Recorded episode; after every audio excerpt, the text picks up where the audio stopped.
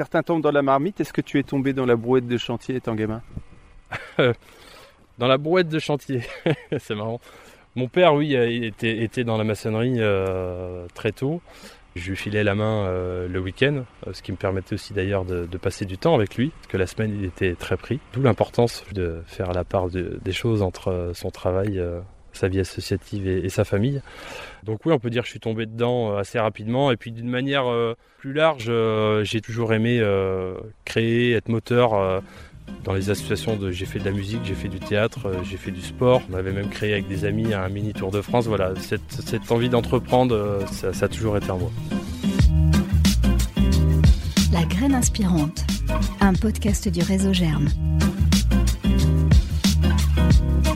Bonjour et bienvenue aux initiés et aux curieux dans ce podcast par et pour les managers.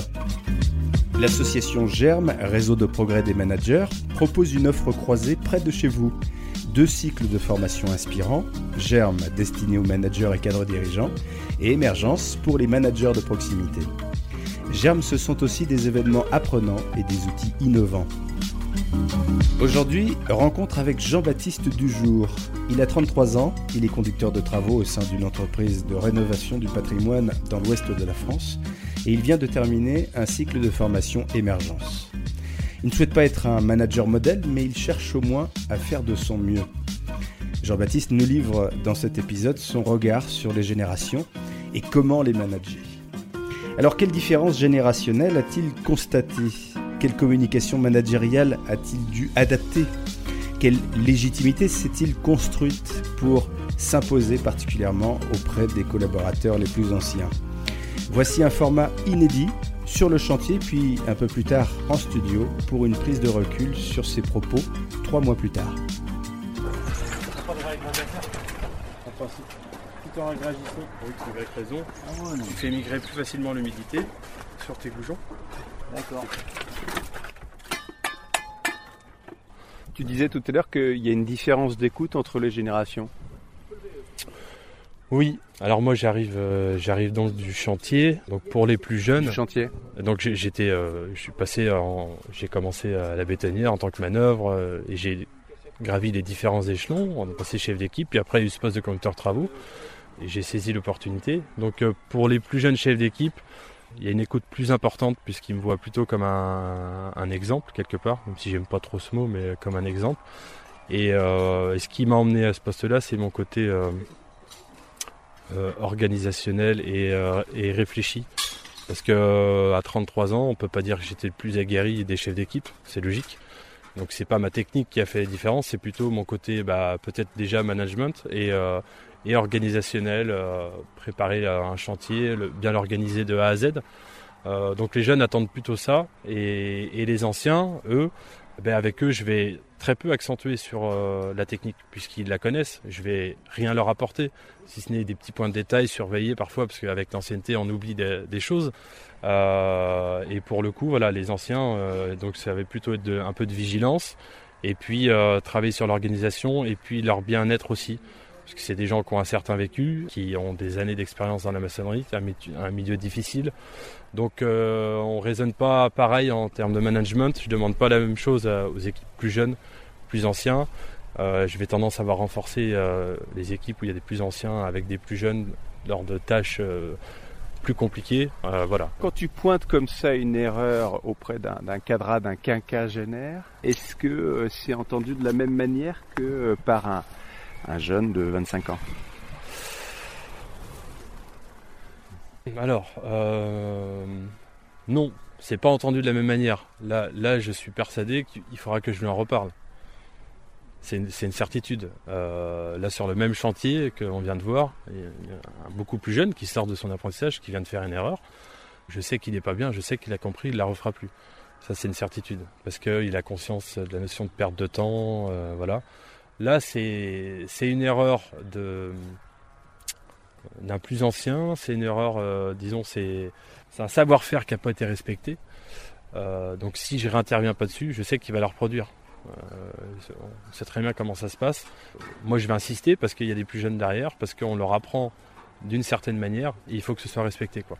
Qu'est-ce que tu retiens euh, particulièrement sur le champ de la communication? C'est faire attention aux mots, faire attention à l'attitude? Alors il y a, l'attitude, parce que notre visage parle beaucoup, forcément. On peut euh, parfois, euh, par un petit sourire, donner l'aspect d'être ironique à la personne qui nous regarde. Donc notre visage dit beaucoup de nous, donc il faut garder quand même une, attitude assez, alors je dirais pas froide, mais assez neutre. Puis vraiment, c'est cette histoire de, Canal et de bien connaître aussi ses collaborateurs. Euh, j'ai le cas avec mon assistante. Euh, je suis quelqu'un de nature euh, plutôt drôle, plutôt jovial, qui aime bien blaguer. Et parfois, tout le monde ne reçoit pas la blague de la même manière. Et c'est le cas avec mon assistante. Au démarrage, elle venait de changer deux fois de conducteur travaux, donc bouleversement pour elle. moi, j'étais le troisième en peu de temps. on ne se connaissait pas encore vraiment et j'ai fait deux, trois blagues et là, elle est venue me voir, elle m'a dit euh, Bah non, du coup, euh, ça, ça me fait pas rigoler. Donc euh, voilà, c'est des choses qui nous font remettre en question. Et, sur des blagues à l'encontre? Pas, pas à l'encontre, mais faisant référence à son travail ou une manière déguisée, ironique, parce qu'on disait tout à l'heure, de, lui faire comprendre les choses, mais sur le fond d'humour un petit peu. Ça parle toujours de quelque chose, en fait, l'humour. Effectivement, on peut faire passer beaucoup de choses avec l'humour. Surtout quand euh, ça implique l'autre. Oui, c'est vrai. Et on peut faire passer beaucoup de choses et c'est là où il faut faire attention parce que ça peut être euh, plus ou moins bien perçu. Donc tu as fait ton contrôle technique euh, humour et, tu repars avec un nouveau véhicule maintenant. Ouais. Il ressemble à quoi ton humour maintenant? Bah, Déjà il est beaucoup plus réfléchi. C'est-à-dire que ne serait-ce qu'avant de faire les, les points un à un, donc avec mes chefs d'équipe ou avec mon assistante, ou même avec mon N plus 1, bah, je prends le temps avant de dire ce que j'ai à dire, euh, où je, l'étudie avant, je réfléchis, et même quand j'ai euh, une blague ou autre à faire, je me dis attention, euh, comment ça va être perçu par la personne en face? Ou même déjà mon assistante le matin, je prends 5-10 minutes pour parler avec elle, savoir comment elle va, comment, comment sa soirée s'est passée, et, on voit tout de suite si la personne est dans une dynamique positive euh, et, elle est enclin à entre guillemets à tout entendre et à, rigoler sur pas mal de choses. Et ça c'est vraiment important, c'est de savoir euh, comment l'autre est en face de soi et prêt à accueillir ce qu'on va ce qu'on va dire quoi. Tu as utilisé deux fois le mot certitude. Est-ce qu'on peut avoir des certitudes dans le management? Oui. J'en ai une, c'est que l'humain est au cœur de tout. Ça c'est ma certitude. Parce que moi, euh, je suis au poste où je suis, c'est une chose, j'en suis hyper content. J'adore euh, manager les gars, le, dialogue, tout ça. Mais sans eux, euh, enfin, je, je ferais rien. Et l'entreprise, sans nos gars euh, sur les chantiers, on, on ferait rien. Donc, il faut accorder de la place à l'humain. Et je pense que dans les années qui vont venir, ça va être de plus en plus vrai. Les façons de voir les choses ont changé. Quoi, par exemple Le rapport au travail n'est plus le même. autrefois, on pouvait accepter de passer 12-13 heures pour son entreprise. C'est plus le cas maintenant. Il y a les enfants, il y a la vie associative, il y a l'engagement à côté. Donc, euh, je pense que pour les entreprises, c'est important de prendre ça en, compte. Euh, c'est pas facile parce que euh, ça nécessite euh, une autre vision, un autre objectif certainement pour les entreprises, mais ça passera par là. moi, je, je, le répète souvent. Alors, je sais pas si, mais en maçonnerie, il n'y a aucune boîte qui a osé encore le faire, mais Peut-être qu'un jour il faudra adapter les horaires de travail ou euh, donner plus de flexibilité pour que les gens puissent euh, ben, aller chercher leurs enfants plus tôt le soir, euh, continuer à faire leur vie sportive, leur engagement associatif. voilà, ça, ça me paraît, ça me paraît important. Sinon, on n'arrivera pas à recruter quoi. À mon sens, les générations qu'on a eues où le travail passait avant tout, c'est plus le cas maintenant. Et on le voit bien entre générations déjà.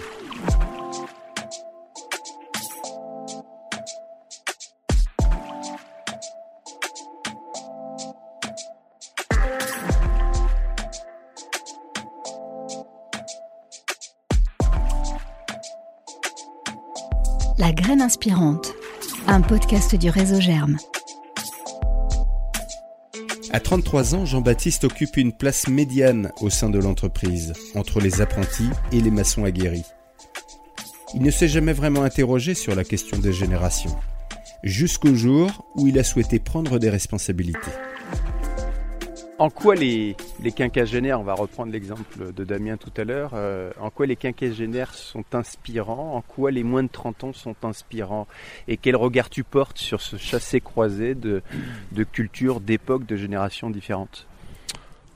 Les quinquas, ils sont inspirants. Oui, ils sont inspirants. Alors, euh, si, euh, moi j'ai travaillé longtemps avec des beaucoup plus vieux que moi, avant d'avoir des responsabilités. Et il y en a un d'entre eux, Jérôme, quand je lui avais parlé de ce poste de conducteur travaux, euh, il me disait, tu sais, euh, avant, de, avant de vouloir commander, il faut savoir un peu, il faut avoir roulé sa bosse. Euh, et je lui ai dit, peut-être, mais peut-être que je suis meilleur à commander qu'à rouler ma bosse sur le chantier. Donc on a échangé pas mal de, temps là-dessus. il m'a appris pas mal de choses sur le chantier, pas mal de techniques, pas mal de savoir-faire, même s'il en a gardé pour lui parce qu'ils ont ce petit défaut-là de, garder leur, leur secret. Encore euh, aujourd'hui Encore aujourd'hui, ouais. Et cette personne-là, le jour où je suis euh, passé dans les bureaux, euh, il y a eu une coupure nette de communication avec. C'est-à-dire qu'elle me serrait plus la main. je recevais des SMS pour me dire avant de, avant de d'apprendre à courir, il faut apprendre à marcher, ce genre de choses, ou, ou il ne faut pas vouloir voler trop vite de ses propres ailes, de peur de se brûler, enfin des SMS, voilà comme ça. Et puis euh, je me suis dit, bon, de toute façon, je sais qu'il m'appréciait bien, qu'on s'appréciait. Le seul problème, c'était que je sois passé dans les bureaux trop tôt, à son, à son, à son goût. Donc j'ai laissé les choses se faire, j'ai continué à lui dire bonjour quand moi je le croisais. Plusieurs fois, il est revenu vers moi. J'ai moi aussi échangé euh, deux, trois petites phrases comme ça. Et puis, euh, il y a un moment donné, là, dans l'entreprise, on a, on a remercié les, les, plus anciens avec une médaille du travail.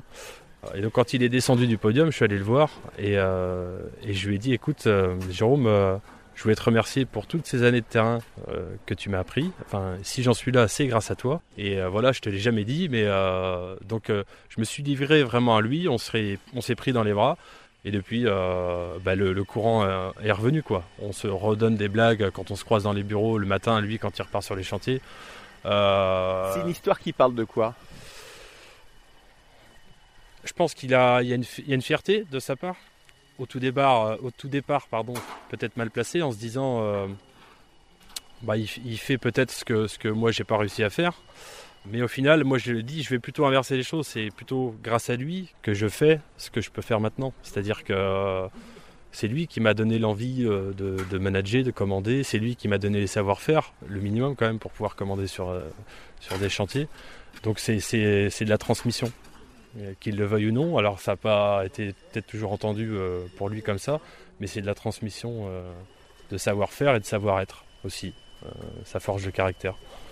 Et, c'est une personne qui, qui marquera mon, mon passage, enfin qui, qui a marqué et que, qui gardera beaucoup d'importance, ça c'est sûr. J'ai l'image euh, d'un Jean-Baptiste un peu pressé de devenir euh, manager, euh, un peu pressé de, quitter les chantiers pour prendre un petit peu de, hauteur. D'abord, est-ce que c'est juste comme image? Et puis, deuxièmement, est-ce que tu observes ça, ce besoin d'apprendre vite et bien de la part des plus jeunes générations? Alors l'image, elle n'est pas fausse. Hein. C'est vrai que quand je suis rentré dans l'entreprise donc en 2010, J'aimais bien la pierre, j'ai assez vite appris euh, bah, au contact des, plus anciens forcément. Très vite je me suis positionné euh, pour des postes euh, soit de second, soit de chef d'équipe. donc on m'a très vite cerné avec les entre guillemets les dents longs comme on dit. Mais voilà, j'assume pleinement. J'aime bien apprendre, j'apprends certainement vite. mais j'ai rien contre cette image. Je pense que les gens qui ont envie d'apprendre, au contraire. Enfin, c'est il faut les aider, il faut les pousser dans ce sens-là. Euh, on, peut, on peut être. Euh, enfin, il en faut pour tous les postes. On, peut être euh, très bon chef d'équipe et ne jamais être un bon conducteur de travaux ou un bon manager, comme on peut être un bon manager et, moins bon sur les chantiers. Et très sincèrement, je pense que. Pas dire que j'étais dénué de qualité sur le chantier, mais je pense que j'ai vraiment trouvé ma place. manager de l'humain, c'est vraiment important. Tu t'es posé parfois la, la, question de ta légitimité dans ton rôle de manager? Ah oui, oui, au départ, oui.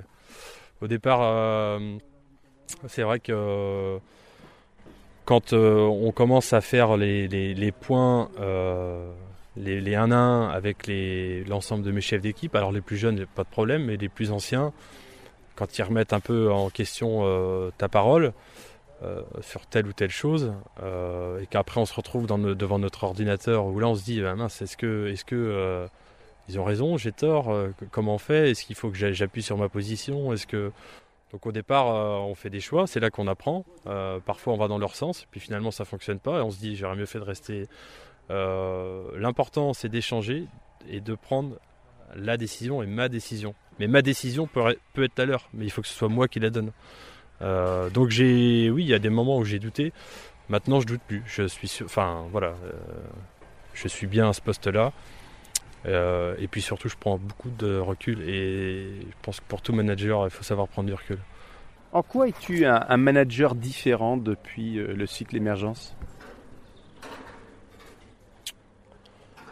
Ah, Je suis moins dans, beaucoup moins dans l'opérationnel. Puis j'ai vraiment, vraiment euh, fait une grosse prise de recul. Voilà, là où j'aurais pu, c'est ce que je disais tout à l'heure, démarrer au quart de tour pour quelque chose qui ne va pas sur un chantier un ennui ou autre, euh, là je, m'assois et je me dis euh, attends, prends du recul, regarde, on va trouver une solution. Et puis, et puis tous les interlocuteurs qu'on a eus chez Emergence, notamment Stéphane Bijard, que, j'ai énormément apprécié sur les points positifs, c'est que quand il dit qu'en France on a ce fâcheux cette fâcheuse façon de voir les choses qu'on cherche toujours à ce qui ne va pas, ce qui ne va pas, on regarde jamais le positif. Et euh, moi, je, je m'évertue maintenant le matin à souhaiter une bonne journée à Méga, parce que de la manière dont on le dit, entre bon courage, bon courage, euh, voilà, partir au travail, c'est-à-dire ça, ça, va être dur, allez, bon courage, ou euh, et les gars, passez une bonne journée, ou bonne route, ou voilà.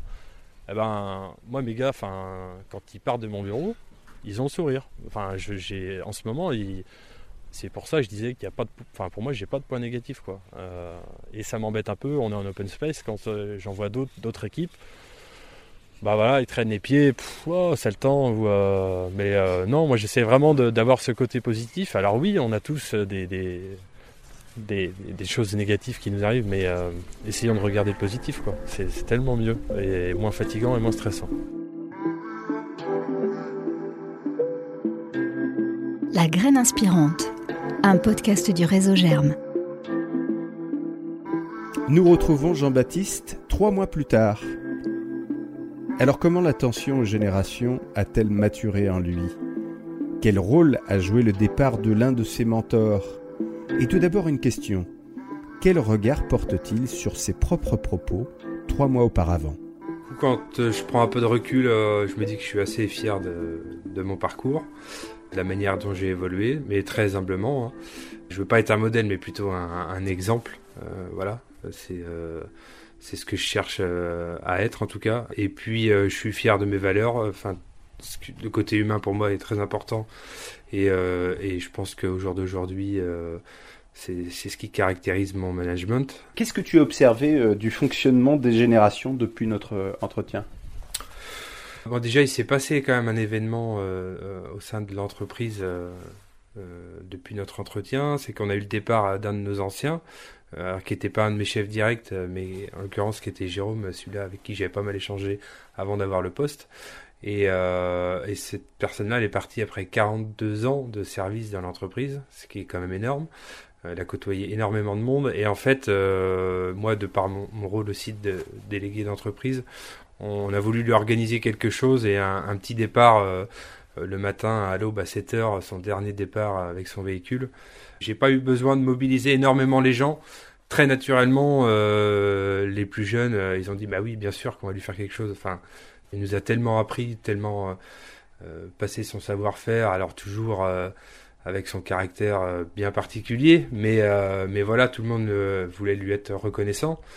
Donc ça s'est fait, on était tous regroupés à une aide d'honneur, euh, à traverser, on avait les fumigènes, un peu de feu d'artifice à 7h du matin dans le noir, c'était... Euh, il est sorti de son camion, il avait les larmes aux yeux, il a serré la main à tous les gars, un par un, euh, avec un merci pour chacun, et on a senti vraiment là, bah voilà que lui, il était reconnaissant, mais nous aussi, on avait de la reconnaissance par rapport à ce qu'il nous avait donné, et puis il y avait vraiment cette osmose, et c'est là qu'on voit que toutes les générations ont, à sa portée, quoi. Les plus anciens euh, comme les plus jeunes.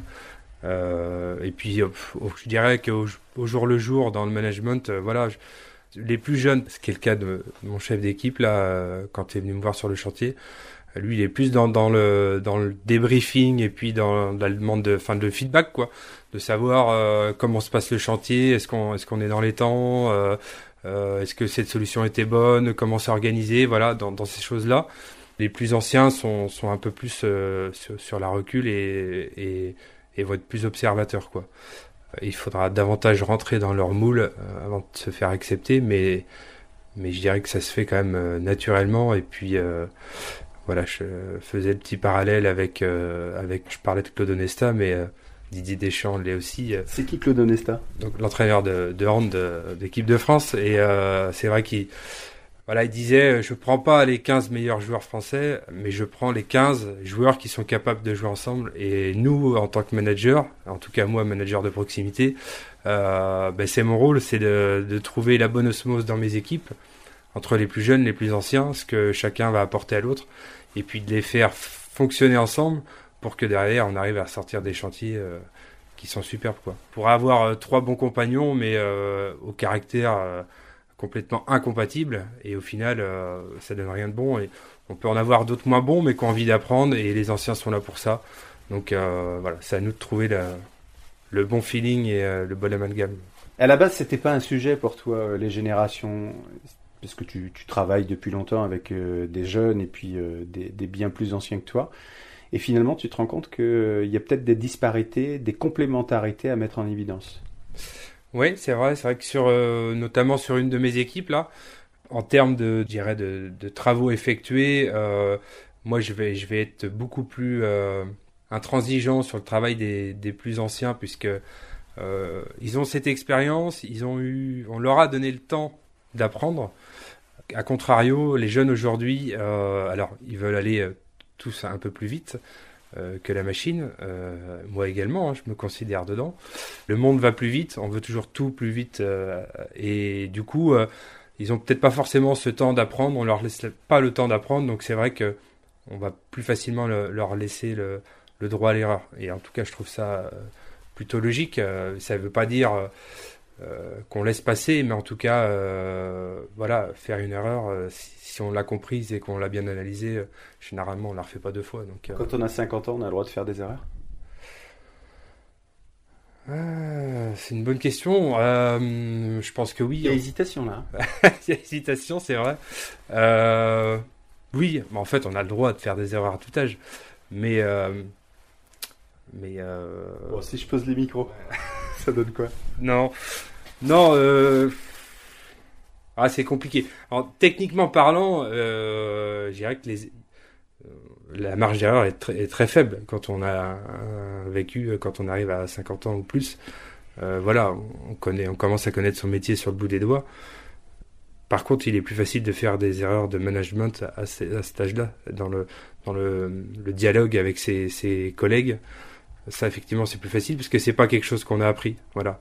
Euh, pour ces personnes-là, ils sont chefs d'équipe. Euh, voilà, ils sont au-dessus de la mêlée. Mais euh, justement, c'est aussi à nous, en tant que manager, de, leur faire comprendre et de leur montrer que, bah non, on peut être, avoir le statut de, chef, de manager, de directeur, et pour autant, voilà. moi aujourd'hui, je suis manager. Mon rôle, c'est de, que la mayonnaise prenne, et, je compare ça un peu comme à, à la mairie. oui, parce que tu es élu.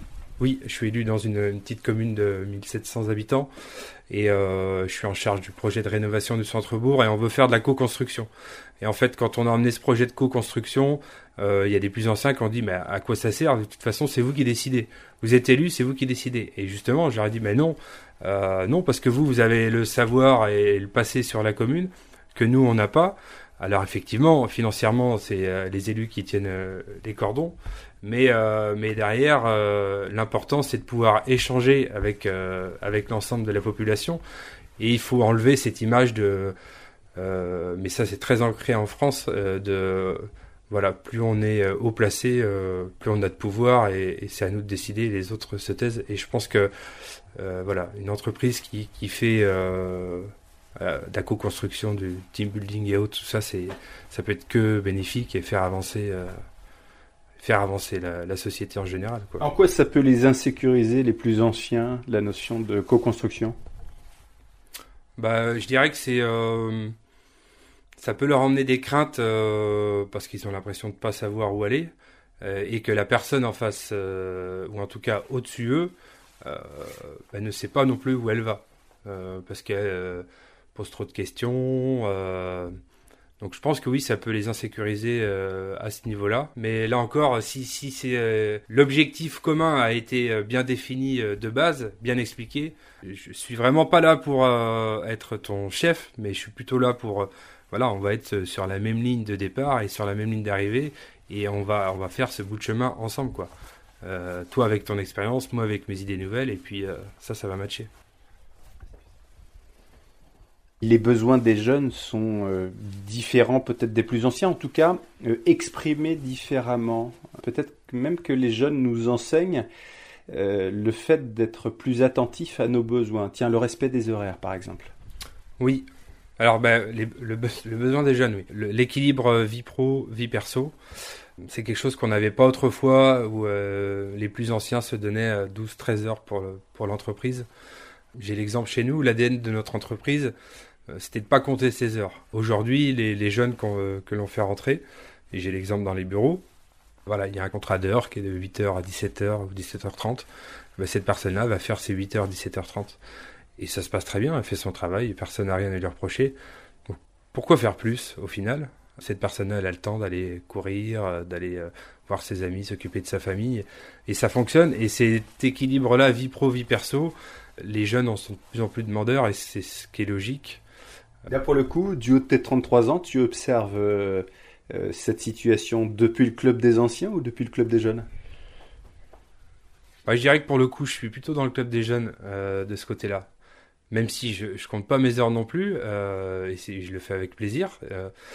mais je, regarde plutôt ça parce que quand on se libère, ou qu'on l'employeur en tout cas le comprend et qu'il peut nous libérer du temps, bah, ça peut permettre à côté, comme moi par exemple, de m'intégrer dans la vie euh, locale en étant élu. Euh, c'est un épanouissement à côté du travail. Voilà, c'est d'autres projets, d'autres choses à réfléchir, d'autres gens à rencontrer. Euh, ça peut permettre à, un jeune d'être entraîneur de foot pour les plus jeunes, pour soulager une association. Ça peut permettre de faire du théâtre, simplement de ne rien faire, de lire. voilà, enfin d'avoir du temps pour soi et de pas rentrer chez soi et de se dire ah, dans, dans 7 heures je me relève, je repars au boulot et ainsi de suite. Et on a fait que ça, et forcément, à un moment donné, euh, on peut pas s'épanouir comme ça. Qu'est-ce que tu as envie de proposer de différent à tes équipes pour euh, favoriser davantage les générations dans leurs différences, dans leur complémentarité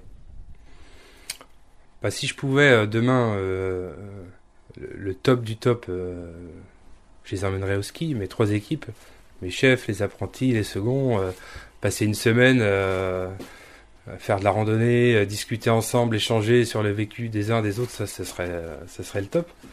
Bon, c'est pas moi qui tiens les cordons de la bourse. Alors lundi prochain, pour faire plus proche.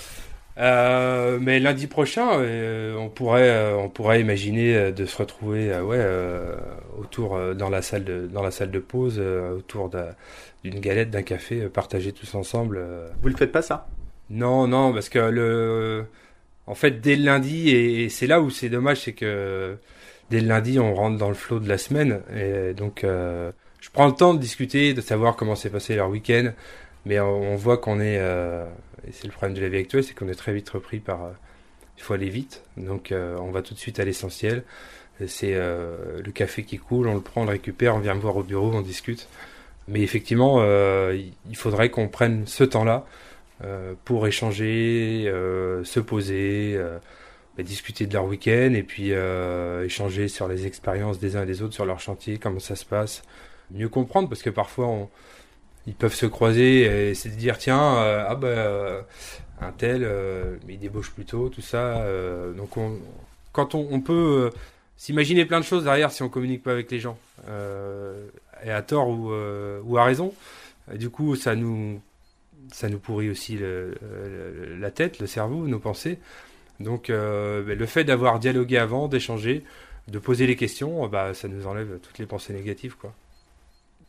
À quoi tu seras désormais plus attentif dans ton management, ton observation des générations? Depuis que j'ai fait ce cycle de d'émergence là de 18 mois, alors ça va paraître bête, mais euh, je dirais que moi le matin quand les gars arrivent, peu importe l'âge, euh, le visage parle beaucoup. Moi on me l'a déjà dit euh, plus jeune, et le visage parle beaucoup et, et bah voilà quelqu'un qui va avoir un, visage assez fermé, je vais essayer d'aller chercher pourquoi, parce que généralement, alors soit c'est perso et il peut le garder pour lui, soit c'est en, lien avec le travail. Et l'objectif, voilà, quand on vient au travail, euh, il faut que la personne se sente bien et qu'elle vienne avec le sourire, euh, ou en tout cas le, pas la boule au ventre. Quoi. Le, travail, euh, oui, c'est une chose, c'est ce qui nous fait vivre, mais il faut le faire avec passion, avec plaisir. quoi. Je retiens trois messages de ces moments passés en compagnie de Jean-Baptiste. Tout d'abord, un manager, c'est un coach sportif, attentif à la compatibilité des personnalités. Ensuite, pour être vigilant aux relations, ouvrez le canal de la communication. Vérifiez la disponibilité de votre interlocuteur. Et enfin, le message de tolérance qui considère que chaque personne, quel que soit son âge et son expérience, a un rôle à jouer au sein de l'entreprise.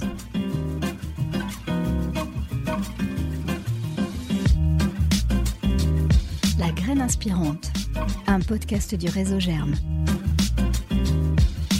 À très bientôt avec Germe pour une expérience d'avance. Bon, on retourne sur le chantier Ouais, avec plaisir. C'est quoi le programme là euh, Là, le programme des prochaines heures, euh, euh, retrouver une de mes équipes sur un chantier privé. Et, puis, je vais leur souhaiter une bonne fin de soirée, parce qu'il sera temps de rentrer. moi ah, tu fais pointeuse en fait Non, je fais pas pointeuse. ah non, non, généralement, ils sont toujours prévenus de quand je passe.